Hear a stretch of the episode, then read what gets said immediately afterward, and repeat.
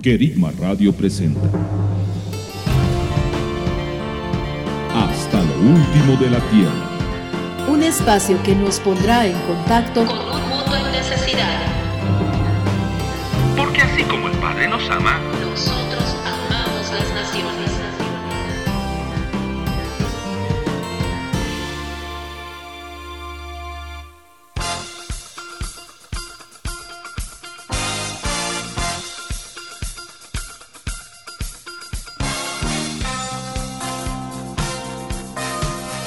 Hola, hola, ¿qué tal queridos Radio Escuchas, amigos en todas las naciones hasta donde llega esta señal? A través de Querigma Radio somos Gustavo y Daniela Luzardo desde Manta, Ecuador con su programa Hasta lo último de la Tierra. Sí, hasta lo último de la tierra. Amados saludos. Bendigo este nuevo tiempo con cada uno de ustedes. A través del programa seamos edificados para disipular todas las naciones. Daniela y queridos Radio Escuchas, este es nuestro programa número 8, lo cual significa que Querigma Radio lleva al aire ya dos meses. ¡Qué emocionante! Así es, Gus. El propósito de Querigma Radio es extender el reino hasta lo último de la tierra. Daniela, coméntales a nuestros Radio Escuchas cuál es el propósito del programa Hasta lo último de la Tierra. Nuestro propósito es poder difundir la visión misionera desde un punto apostólico. Nos hemos dado cuenta que a lo largo del tiempo se ha realizado la obra misionera, pero no ha tenido el lineamiento que el cielo le da. Se ha ido perdiendo la visión misionera y nos, nos damos cuenta que los jóvenes, la nueva generación, hoy día no está interesada en las misiones. Yo creo que has tocado un punto muy importante, Daniela. La iglesia necesita reeducar a las nuevas generaciones en misiones. Por eso algunos segmentos que tiene este programa, como Reenfoque, nos lleva a mirar la visión misionera con la perspectiva que siempre se debió ver, la celestial. Lo segundo, la biografía. ¿Por qué ponemos ese segmento? Porque hay muchas cosas que sucedieron en el pasado que estas nuevas generaciones no las conocen. Asimismo, las noticias o eh, las nuevas generaciones en misiones, involucrar a, los jóvenes, a los niños, a los prejuveniles en, en una visión misionera global. El segmento Sal y Luz lo que busca es traer una palabra fresca que tenga un enfoque y una visión misionera actual, una visión misionera que provoque en el corazón de la gente no solo el deseo de querer ir, sino que pueda reflexionar internamente. Y nuestro segmento que semana a semana también tenemos, orando por la iglesia perseguida, es provocar en la iglesia, desde el punto de vista misionero, la necesidad de interceder por aquellos que han decidido seguir adelante en su fe en el Señor Jesucristo, aunque eso pueda significar la misma muerte. Así es, Gus. Creemos que hay un despertar en las misiones en este tiempo. Así que amigos, les animamos a que semana a semana se conecte con este programa. Me gusta esa palabra, Daniela, despertar. Y eso es lo que está trayendo toda la programación de Querigma Radio a las naciones. Un despertar. Vayamos al primer segmento, reenfoque. La semana pasada estuvimos viendo en el tema la impartición del Padre a las naciones, la multiforme sabiduría de Dios. En este día hablaremos de en los celestiales.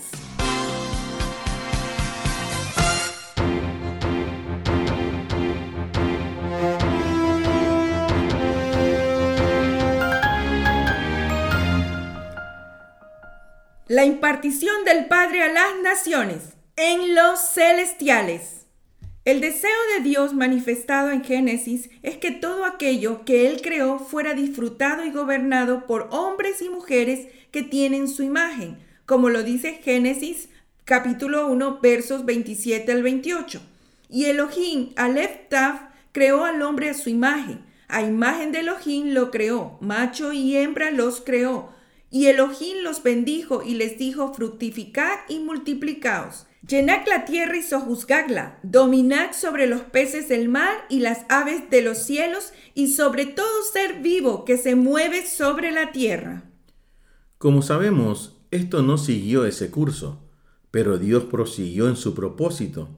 En el cumplimiento del tiempo envió al Hijo del Hombre, Jesús, como el Mesías, el Cristo, el ungido, y que pasó el proceso de la muerte de cruz y descendió al infierno, pero resucitó y ascendió y fue glorificado, llegando a ser Jesucristo, consiguiendo para nosotros salvación, vida en poder y posicionamiento celestial. Efesios 2.6.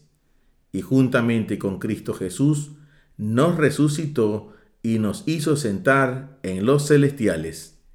¿Qué significa juntamente con Cristo Jesús? Significa que estamos con Jesús, que vino como hombre y que como hombre padeció todo aquello que compete al cuerpo, al alma y al espíritu del hombre.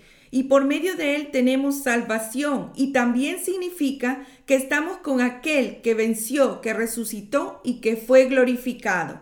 Hechos 2.36 nos dice, sepa pues con certidumbre toda la casa de Israel que a este Jesús, a quien vosotros crucificasteis, Dios lo hizo Señor y Cristo.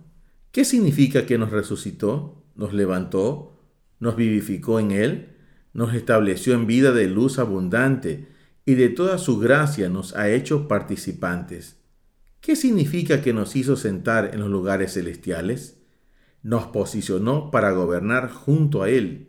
Cristo efectivizó esto. Hoy podemos a través de Él ser y movernos en esa identidad celestial Primera de Pedro 2, 9 al 10. Pero vosotros sois linaje escogido, sacerdocio real, nación santa, pueblo por posesión, para que proclaméis las proezas de aquel que os llamó de la tiniebla a su luz admirable.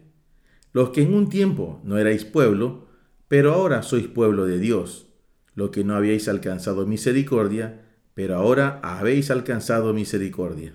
Aquí Pedro está afirmando quién es la iglesia. Somos una nación santa, separada, le pertenecemos a Dios. Esta es la identidad del enviado y es su comisión llenar la tierra de este pueblo, yendo y llamando a aquellos que no han alcanzado misericordia, pero que pueden hacerlo. Vemos cómo la escritura dice lo que somos y para qué. Es importante este orden, ser para luego hacer. Somos parte de un pueblo escogido, para luego poder hacer a otros parte de ese mismo pueblo escogido. La impartición del Padre de lo celestial es el Cristo vivificado, el Cristo glorificado. En esta posición en Cristo tenemos bendición, ya no la bendición dada a Adán, que tenía un ámbito sobre la tierra, sobre lo creado, sino toda bendición espiritual. Efesios 1.3 Bendito el Dios y Padre de nuestro Señor Jesucristo, quien nos bendijo en los celestiales con toda bendición espiritual en Cristo. Esto trasciende a niveles naturales, por lo que el enviado puede manifestar en el campo toda aquella bendición que está en él, para fructificar, multiplicar y llenar la tierra de ese pueblo escogido, en el que cada hijo que nace es heredero del Padre, y coheredero con Cristo. Romanos 8:17 dice, y si hijos, también herederos, por una parte herederos de Dios y por la otra coherederos con Cristo, ya que juntamente padecemos para que juntamente seamos glorificados. La impartición celestial establece en la vida del enviado y los nuevos creyentes la vida del Cristo glorificado. Tito 2.14 nos dice, quien se dio a sí mismo por nosotros para redimirnos de toda iniquidad y purificar para sí un pueblo de su propia posesión, celoso de buenas obras. A lo largo de los años, los testimonios de los muchos enviados están llenos de dificultades, necesidades, enfermedades y muchos han terminado en fracaso. Si bien hay procesos que el Padre permite pasar para una formación de carácter, pero la mayor parte de situaciones es porque no nos hemos establecido en Él juntamente con Cristo Jesús.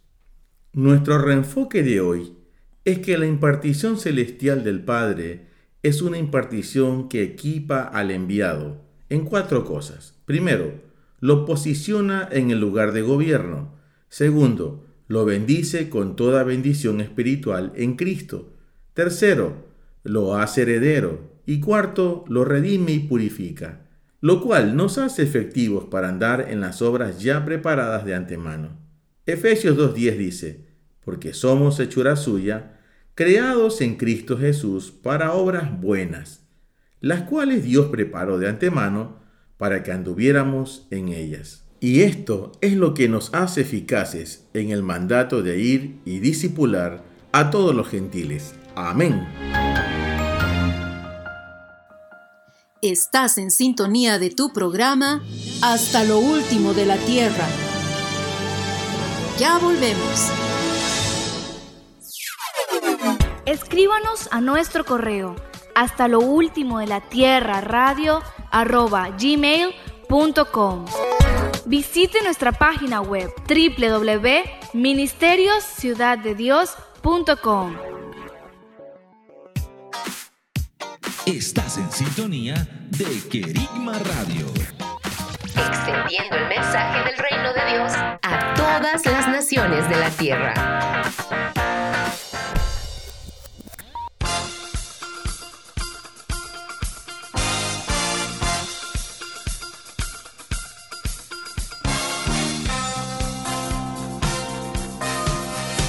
Seguimos al aire con nuestra programación a través de Querigma Radio desde Manta, Ecuador. Somos Gustavo y Daniela Luzardo. Qué tremendo lo que el Padre nos ha entregado en los celestiales, Daniela. Así es, Gus. Amigos, como iglesia tomemos conciencia de lo que nuestro Padre nos ha dado. Disfrutemos de la vida de resurrección en Cristo y de toda su gracia. Así también tomemos la posición de gobierno en los celestiales. Gus, ¿qué tenemos a continuación? En nuestro segmento La biografía contaremos una historia que ha inspirado a muchísimas personas a lo largo de los años. Por la forma como llevó su llamado, descubramos de quién estamos hablando.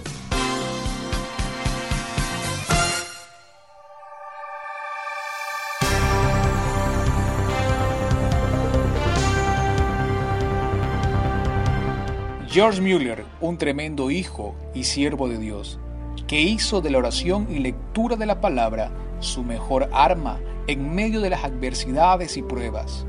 Un varón de fe, fiel a las promesas del Señor, capaz de reconocer que si estaba haciendo la obra de Dios, sería Dios mismo quien proveería para ella, mas no estaría fundamentada en esfuerzos humanos. Su vida es un claro ejemplo de dependencia y confianza plena en el Señor.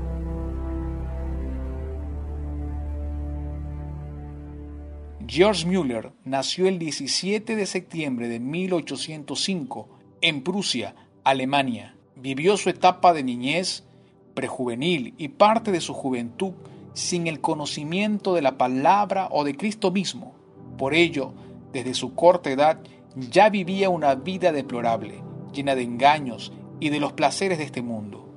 Su padre, John Müller, quien no supo poner orden en la vida de su hijo, y cuyo único interés eran los bienes materiales, le sugirió a su hijo que estudiara para ser ministro en la costosa Universidad de Howdy, hoy conocida como la Universidad Luterana, puesto que en ese tiempo una carrera en la iglesia era un trabajo superior, muy remunerado en los templos de aquella época.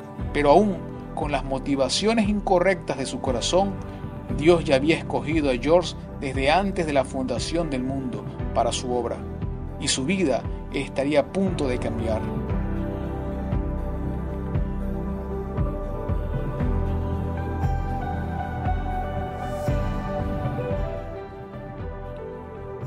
A pesar de que Müller tenía un anhelo muy profundo por cambiar su estilo de vida, no tenía mucho éxito en aquello, pues a pesar de estar estudiando para ser ministro, su vida seguía igual que antes, debido a que aún no tenía la revelación de Cristo y lo que implica una vida de fe.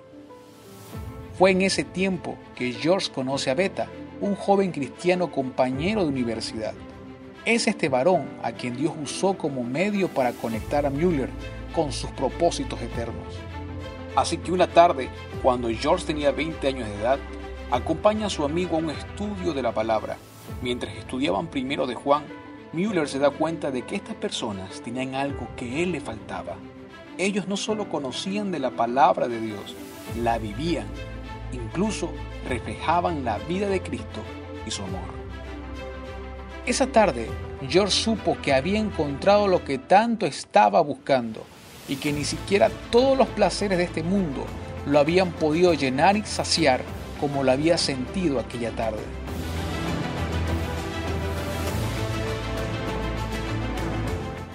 Por primera vez, este hombre estaba sintiendo el gozo y la paz de ser perdonado y entendió lo que verdaderamente significa vivir en Cristo y confiar plenamente en Él.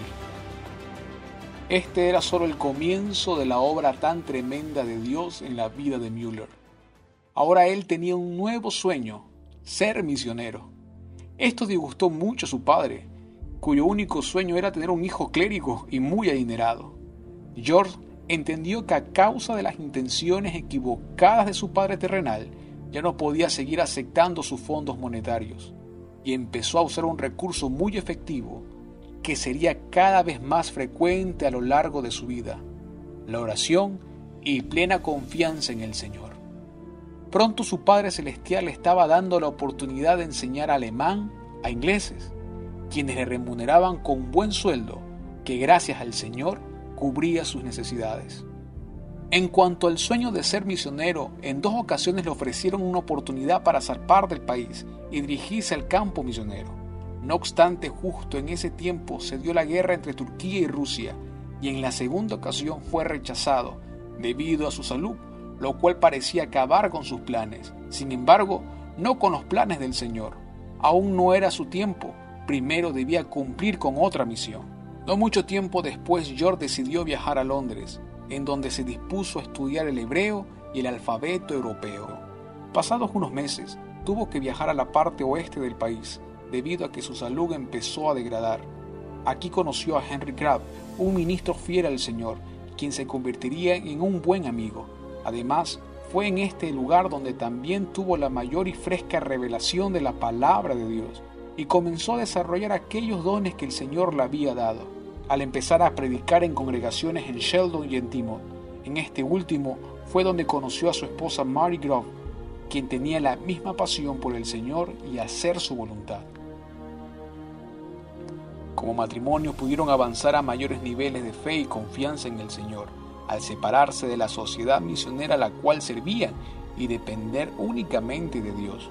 A lo largo de este proceso, pudieron ver la mano y la fidelidad del Padre para con ellos. E incluso no solo daban pequeños pasos de fe, sino más bien vivían una vida en fe. Al tomar la decisión de que solo el Señor le darían a conocer sus necesidades mediante oraciones, sin duda empezaron a experimentar y disfrutar el reino de Dios en niveles donde la mayoría de los creyentes no experimenta a causa de su afán por el mañana. Ellos tenían la convicción de que si eran llamados por el Señor, Él mismo se encargaría de suplir sus necesidades, puesto que eran fieles con el Padre y el Padre era fiel con ellos. De hecho, al finalizar el año, se daban cuenta que recibían más de lo que ellos le habían pedido al Señor. Y obviamente fue un proceso duro en muchas ocasiones, pero Dios siempre respondió a tiempo. Años después, George sintió una fuerte convicción por parte del Señor de que su tiempo en Timo había terminado, y junto con su esposa y los Crab se mudaron a Bristol por dirección del Padre. Sin duda, este era el campo donde George y su esposa iban a trabajar el propósito de Dios para sus vidas. Después de su llegada, la familia Müller y los Cray fundaron la institución de conocimiento de las escrituras, la cual tenía como propósito distribuir las escrituras, apoyar al trabajo misionero, inaugurar escuelas dominicales y permitir que los niños con bajos recursos puedan asistir, en la cual el Señor se glorificó. No obstante, los Müller pasaron por un tiempo muy difícil en que su hijo Elías falleció con solo 18 meses a causa de una neumonía. Sin embargo, la paz del Señor inundó sus vidas y tenían la plena esperanza de volver a verlo. Con este suceso, George sintió una carga muy fuerte por los huérfanos que se encontraban en las calles, los cuales al no tener un abrigo en el frío invierno o al no poder alimentarse, fallecían por diversas enfermedades. Müller estuvo orando varios meses por este asunto, buscando una dirección en el Señor. Después de un largo tiempo de oír la voz del Padre, George decidió compartir la visión que tenía de poder levantar un orfanato para los niños y niñas de las calles y que al igual que en su vida personal sería financiado totalmente por el Señor. Y abrió la oportunidad para que aquellas personas que querían servir en esta labor lo pudieran hacer como asistentes, profesores, ayudantes, asistentes médicos, entre otros. Para las siguientes semanas recibieron más donaciones de lo que hubiesen imaginado. Llegaban a la puerta con mantos, platos, cubiertos, tazas, muebles y muchas otras cosas más, sin contar a todas aquellas personas que se apuntaron para colaborar en esta obra. La visión fue expandiéndose, cuidando a más de 10.000 niños durante su vida y construyendo cinco orfanatos, mientras nunca guardó ahorros ni tomó dinero para sí, más que el necesario para su sustento. A lo largo de todo este proceso hubo pruebas muy duras, pero siempre se aferraron al Señor, quien fue fiel con ellos. Los niños y el personal nunca pasaron necesidad. Muchas veces su fe fue probada, sin embargo, el Padre siempre le dio más de lo que ellos pedían. Al llegar a los 70 años, Müller se sembró en las naciones por 13 años llevando la palabra de Dios a 42 países. El Señor le permitió cumplir su sueño y regresó a Bristol, donde pasó sus últimos años sirviendo a Dios con la misma pasión como en el principio, incluso después de enviudar. Una mañana del 10 de marzo de 1898, cuando George iba a preparar su sermón del día domingo, partió la presencia del Señor. Müller pasó de ser una persona que malgastaba los recursos que su padre natural le daba a ser un hijo fiel que invertía todos los recursos que le daba su Padre Celestial para ayudar a los más vulnerables y necesitados, guiándolos a la vida eterna. Sin duda fue un hombre cuya fe no era circunstancial, siempre se mantuvo firme en la roca inconmovible que es Cristo Jesús.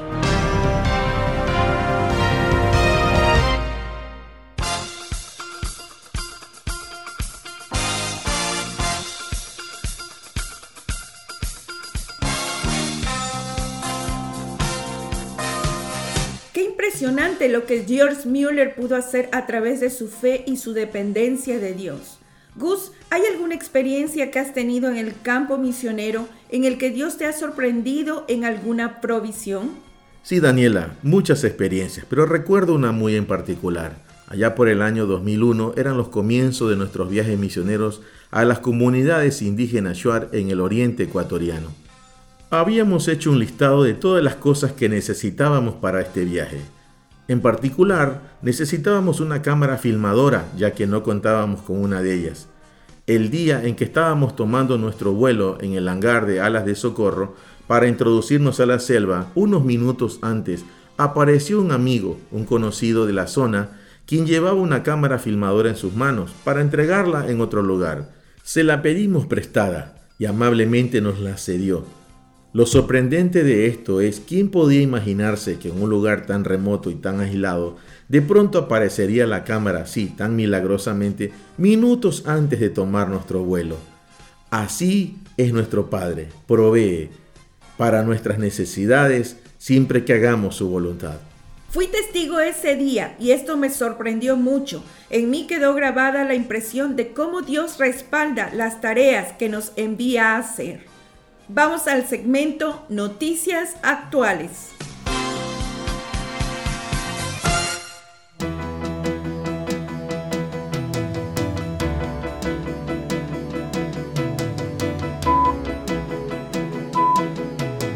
Noticias actuales. Sudán elimina la pena de muerte para los cristianos que se niegan a convertirse al Islam. En Sudán, casi 15 meses después del derrocamiento del dictador islamista Omar al-Bashir, el gobierno transitorio ha hecho oficial la ley de enmiendas misceláneas, que permite realizar cambios en algunas legislaciones relacionadas con las libertades y los derechos humanos. Entre estos cambios destaca la penalización de la mutilación genital femenina y también se ha descriminalizado la apostasía, que era considerada un delito que podía conllevar la pena de muerte.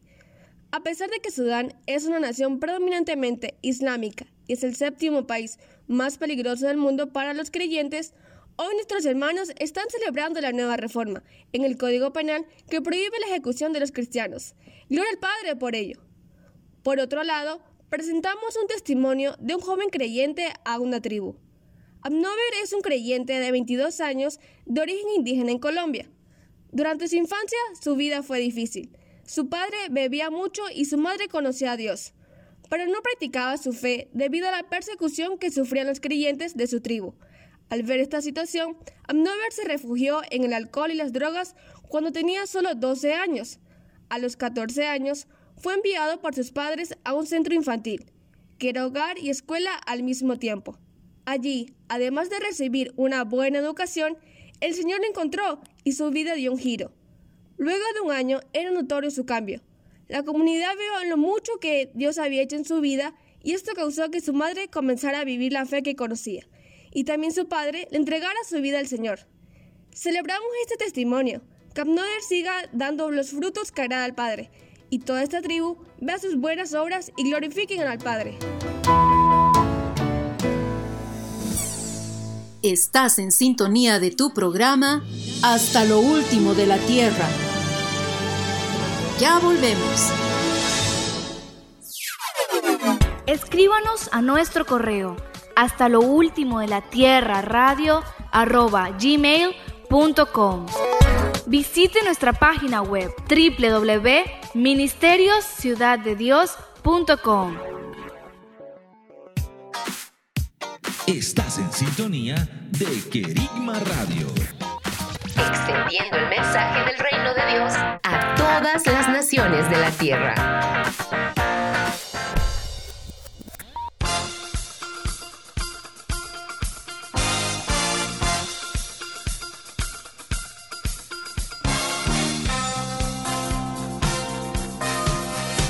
Queridos Radio Escuchas, seguimos al aire desde Manta, Ecuador. Qué tremendo lo que las personas tienen que sufrir a causa de una cultura esclavista. Damos gloria a nuestro Dios por esta noticia en Sudán, que se siga abriendo camino de justicia y la esperanza de gloria se les revele. Presentamos el segmento Las nuevas generaciones en misiones.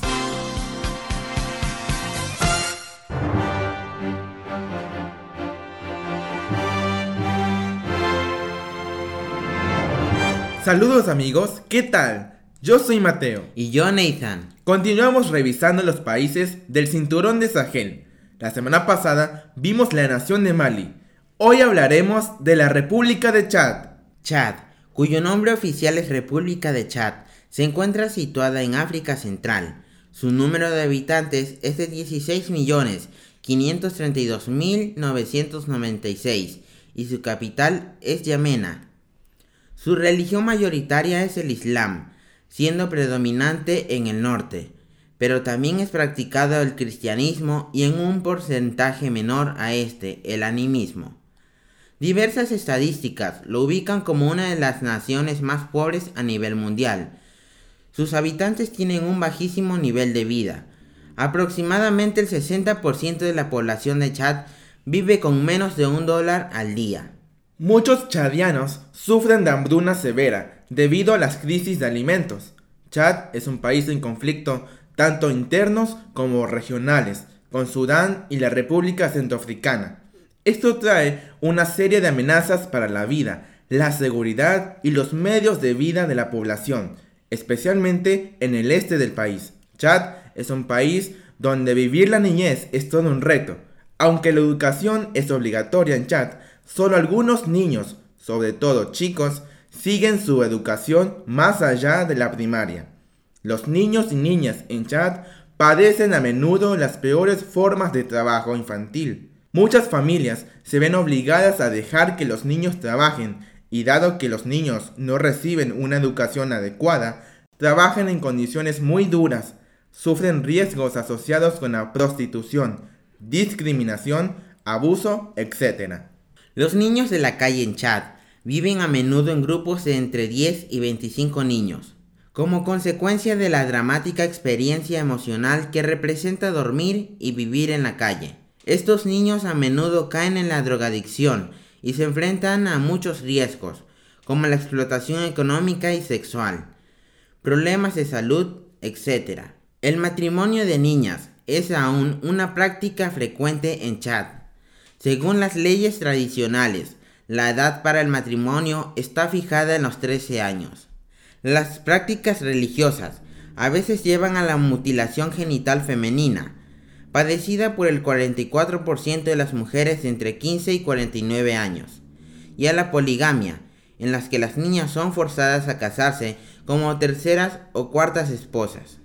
En Chad, los niños y jóvenes son obligados a participar en rituales de iniciación de algunas religiones tradicionales africanas que tienen lugar cada 10 años. Una muy conocida es el yendo. Los que reclutan a los niños asaltan el complejo y se llevan a los niños, a veces incluso desde los 7 años. Y en otras ocasiones, la propia familia, por recursos económicos, los entrega. Muchos jóvenes de Chad que se niegan a participar de rituales tradicionales son expulsados de sus comunidades e incluso amenazados de muerte. Les compartimos un testimonio de fe. El ejército revolucionario le dijo a un joven cristiano de Chad que debía someterse a rituales tribales y tradicionales. El joven se negó y fue golpeado, pero se mantuvo firme en la fe. Sin embargo, cuando las autoridades le quitaron toda la ropa y comenzaron a golpearlo delante de su madre, hermanas y otras mujeres jóvenes, su coraje falló y él regresó a realizar los rituales. Después de ello, él se sintió muy mal, le había fallado al Señor y la culpa era pesada. Pero el joven conocía las promesas de las escrituras y confesó su pecado. Entonces el Señor lo perdonó y le devolvió la alegría. Poco después, el joven comenzó a testificar a sus vecinos y fue arrestado. Las autoridades le exigieron que renunciara a Cristo o que fuera enterrado vivo. Esta vez su fe estaba más fuerte y él se rehusó a negar a Cristo. Entonces fue golpeado y arrojado a la cárcel para esperar su ejecución. Pero su fe crecía cada vez más. El Señor lo liberó. El gobierno opresivo fue derrocado y este hermano nuestro en chat fue prontamente liberado. Gloria al Padre. Convocamos en este momento a los niños, a los prejuveniles, a los jóvenes y a todas las generaciones que nos están oyendo a unirse en oración por chat. Oremos. Señor, unidos en tu nombre, a esta hora nos presentamos por chat. Unimos nuestras voces y palabras a lo que estás diciendo sobre la nación de Chad. Decimos, el reino de los cielos se ha acercado a Chad. Arrepiéntanse, cambien su manera de pensar, conviértanse de sus pecados. Chad, eres llamada a salvación y reconciliación con el Padre, por medio de Jesucristo, aquel que nos ha abierto un camino vivo a través de su sangre. Jesús, tú eres la luz verdadera, que comienza a iluminar los corazones de los chadianos, que comienza a resplandecer en sus vidas que rompe toda estructura de la tiniebla. Sea la luz. Chad, levántate y resplandece, que llega tu luz. Cristo, la gloria del Señor amanece sobre ti. Oh Señor, eres levantado en Chad. Caen los ídolos, caen los sistemas de la tiniebla que tapan los ojos de Chad, que lo hacían sordo a tu voz. Chad, es atraído por ti. Padre, oramos por los niños en Chad Ruge tu voz a favor de ellos. Dejad que los niños vengan a mí. Dejad que los niños vengan a mí. Dejad que los niños vengan a mí. No se lo impidan, porque de ellos es el reino de los cielos. Toda cadena de opresión, amargura y vergüenza son rotas y retiradas por tus ángeles, Señor, de la vida de estos niños y jóvenes. En el nombre de Jesús se abren las cárceles de muerte. Salgan, salgan de toda oscuridad, vengan a la luz, vivan y permanezcan en la luz. Son atraídos por el amor eterno, porque de sus bocas el Señor ha establecido la alabanza frente a sus adversarios, para hacer callar al enemigo y al vengativo. Declaramos fe, la fe de Cristo sobre tus hijos. Son fortalecidos y renovados en sus fuerzas para cumplir el propósito que les has revelado. Afirmen sus corazones y vidas sobre la roca inamovible. Sean fuertes y valientes, no se acobarden ni desmayen, porque el Señor, nuestro Dios, está con ustedes, donde quiera que vayan. Él no nos abandona, está con nosotros hasta el fin de los siglos. Sea hecho, en el nombre de Jesús. Amén. Amados, les animamos a seguir orando por Chad. Cristo está siendo levantado en el cinturón del Sahel. Declaremos juntos. Resplandece tu luz, Señor, sobre Chad, sobre el cinturón del Sahel. Estás en sintonía de tu programa Hasta lo último de la Tierra. Ya volvemos.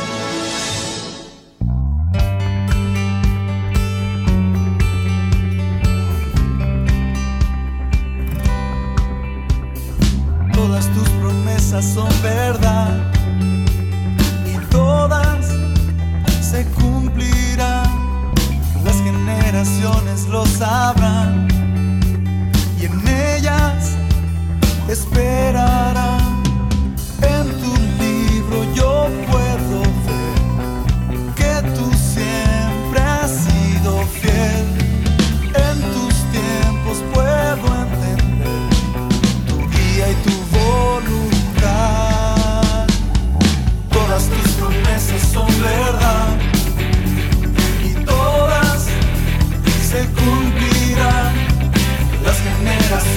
lo sabrán y en ellas esperarán. En tu libro yo puedo ver que tú siempre has sido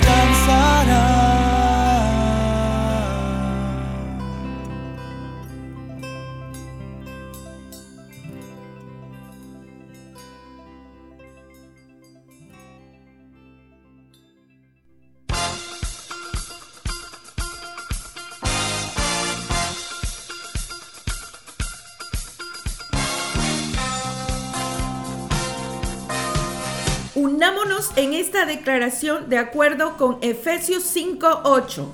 Antes éramos tiniebla, pero ahora somos luz en el Señor. Andemos como hijos de luz. Vayamos al siguiente segmento.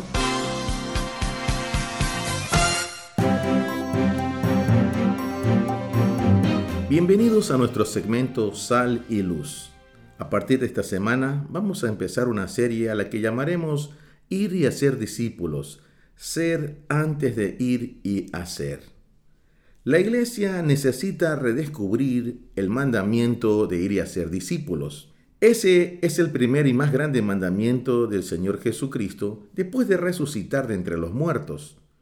Mateo capítulo 28 versículos 18 al 20 dice, Entonces Jesús se acercó y les habló diciendo, Toda potestad me fue dada en el cielo y en la tierra, Yendo pues discipulad a todos los gentiles, bautizándolos en el nombre del Padre y del Hijo y del Espíritu Santo, enseñándoles a guardar todas las cosas que os mandé, y he aquí yo estoy con vosotros todos los días hasta el fin del siglo. ¿Por qué yo hablo de redescubrir este mandamiento? Porque este mandamiento ha sufrido muchas modificaciones en manos de los hombres ha sido casi que suplantado por estrategias humanas. El hombre ha pensado que está incompleta la instrucción. Y no solo eso, sino que en su afán de cumplir este mandato a su manera, se dejó de lado al que hace posible que hagamos verdaderos discípulos, al Espíritu Santo. Jesús dice lo siguiente en las Escrituras. Juan 14, 26. Pero el Parácletos, el Espíritu Santo, a quien el Padre enviará en mi nombre, Él os enseñará todas las cosas y os recordará todo lo que os dije. En el mundo existen cientos de miles de libros con estrategias que ofrecen el éxito para la evangelización. Todos quieren que tomemos sus estrategias, pero pocos o ninguno nos dicen que vayamos al original, a la verdadera fuente. El libro que nos muestra el inicio de la iglesia en su comisionamiento de ir y hacer discípulos, bautizándoles y enseñándoles, es el libro de los hechos. Hechos es un libro literal, por eso son hechos. Pero aquí fue donde empezó todo. Por más de una ocasión a lo largo de estos años de trabajo ministerial, me he replanteado esta pregunta. ¿Cómo hacer discípulos? Jesús fue tan efectivo en esto que después de su partida a la diestra del Padre, los discípulos, menos Judas, fueron e hicieron exactamente lo que Él les dijo que hicieran. Mateo capítulo 28, versículos 19, en la primera parte del versículo 20. Yendo pues discipulad a todos los gentiles, bautizándolos en el nombre del Padre y del Hijo y del Espíritu Santo, enseñándoles a guardar todas las cosas que os mandé. Eso es lo que narra el libro de los hechos que ellos hicieron. ¿Cómo pudo obtener tal efectividad el Señor Jesús? Les cambió la mentalidad, los transformó en odres nuevos, les enseñó, comió con ellos, oró por ellos, los exhortó, los animó, les enseñó a orar, a ser compasivos y misericordiosos, etc. Probablemente hemos intentado todas o algunas de estas cosas en la congregación, pero no hemos visto el mismo nivel de efectividad. El Señor en su misericordia y al ver mi desesperación, al preguntar una y otra vez, me enseñó esta gran verdad. Juan, Pedro, Santiago, Mateo, etc., antes de ser apóstoles, primero fueron discípulos. Así que cuando el Señor Jesús les dijo, vayan y hagan discípulos, ellos sabían lo que era ser discípulo. Esta palabra no era nueva para ellos. Sencillamente ellos estaban familiarizados con este término, porque antes de ir y hacer, ellos eran. Nosotros queremos ir y hacer sin antes ser. Hay una gran farsa que necesitamos desenmascarar en la iglesia de este tiempo. Y es que todos se creen o se piensan discípulos de Jesús. Pero eso es una gran mentira. No todos son discípulos del Señor Jesús. El mismo Señor Jesús entre sus discípulos tenía a Judas, a quien describe de la siguiente forma en Juan 17:12. Y ninguno de ellos se perdió, sino el hijo de perdición, para que se cumpliera la escritura. ¿Puedes creer eso? Uno de los discípulos de Jesús se perdió. El resto, los once, permanecieron después del comisionamiento porque antes de ser apóstoles eran discípulos, antes de ir y hacer primero eran. Judas oyó lo mismo que los otros once discípulos, pero se perdió. ¿Qué es lo que ellos oyeron? Número uno, vosotros sois la sal de la tierra. Mateo 5:13. Vosotros sois la sal de la tierra. Pero si la sal se vuelve insípida, ¿con qué será salada? Para nada es buena ya, sino para ser echada fuera y pisoteada por los hombres. Número 2. Vosotros sois la luz del mundo. Mateo 5:14. Vosotros sois la luz del mundo. Una ciudad asentada sobre un monte no puede ser escondida. Número 3. Vosotros sois mis amigos. Juan capítulo 15, versículos 14 al 16. Vosotros sois mis amigos si hacéis lo que yo os mando. Ya no os llamo esclavos, porque el esclavo no sabe qué hace su Señor, pero os he llamado amigos, porque todas las cosas que oí de mi Padre os las di a conocer. No me elegisteis vosotros a mí, sino que yo os elegí y os puse para que vayáis y llevéis fruto, y vuestro fruto permanezca, para que todo lo que pidáis al Padre en mi nombre os lo dé. Número 4. Vosotros sois los que han permanecido. Lucas 22, 28. Pero vosotros sois los que habéis permanecido conmigo en mis pruebas. Ahora, después de resucitar, Él les dice lo siguiente. Número 5 sería el punto. Vosotros sois testigos. Lucas 24, 48. Vosotros sois testigos de estas cosas.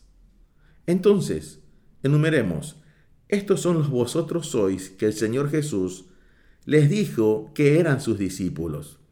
Vosotros sois la sal de la tierra, vosotros sois la luz del mundo, vosotros sois mis amigos, vosotros sois los que habéis permanecido, vosotros sois testigos. A pesar de todo esto, Judas se perdió. Pero no nos enfoquemos en Judas, lo veremos más adelante, sino en los once que quedaron después de que el Señor se fue. Podríamos decir que hay un 100% de efectividad en el trabajo que hizo el Señor Jesús con sus discípulos. Aunque la mayoría lo dejó solo en la crucifixión, con excepción de Juan que estaba junto a la madre del Señor Jesús en el Gólgota. Antes Pedro lo había negado y los demás se habían dado a la fuga. Su maestro, su rabino, había sido apresado y acusado de hereje, sedicioso. No era para menos había sido sentenciado a morir crucificado junto a los malhechores.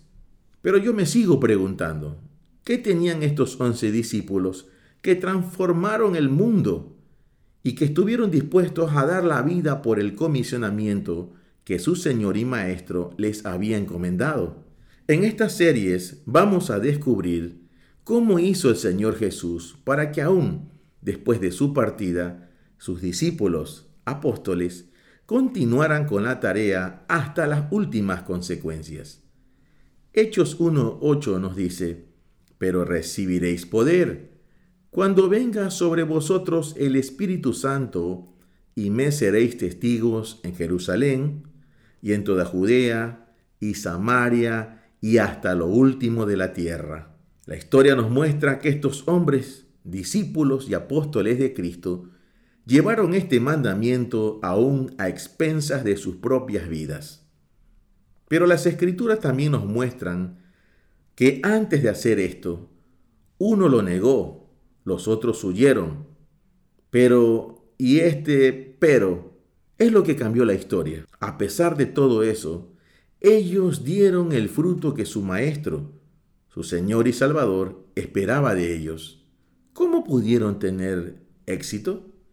en medio de un ambiente tan hostil, sin celulares, sin internet, sin autos, sin aviones, sin buses, sin computadoras, sin las comodidades que hoy nosotros tenemos.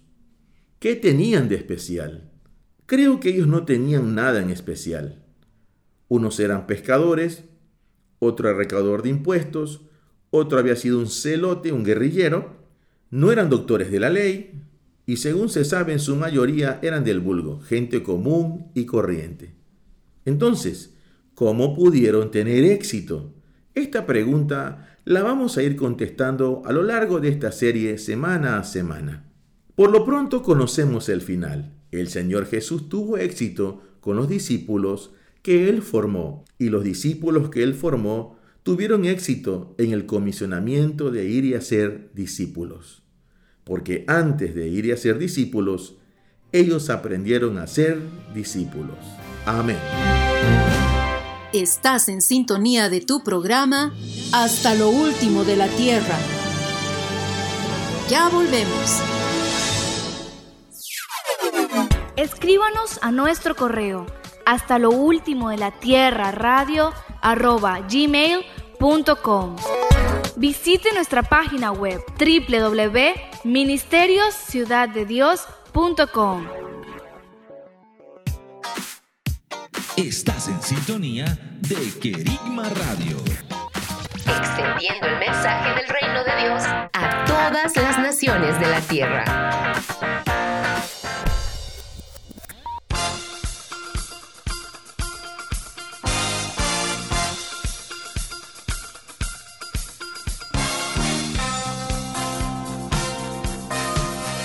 Amados, hemos llegado al final del programa. Tenemos para ustedes un desafío. En esta semana, escríbanos contando si tiene una experiencia en el campo misionero o si el Padre durante alguno de los programas de hasta lo último de la tierra puso una carga en su corazón por algún lugar en especial. ¿Y qué palabra le dio? Queremos animarles a que continúen orando por la República del Chad en el cinturón del Sahel, declarando cielos nuevos y que Cristo es alumbrado para ellos por la obra del Espíritu Santo. Les bendecimos hasta un próximo programa. Continúen con la programación. Bendiciones. Hasta aquí tu programa. Hasta lo último de la tierra. Será hasta dentro de siete días.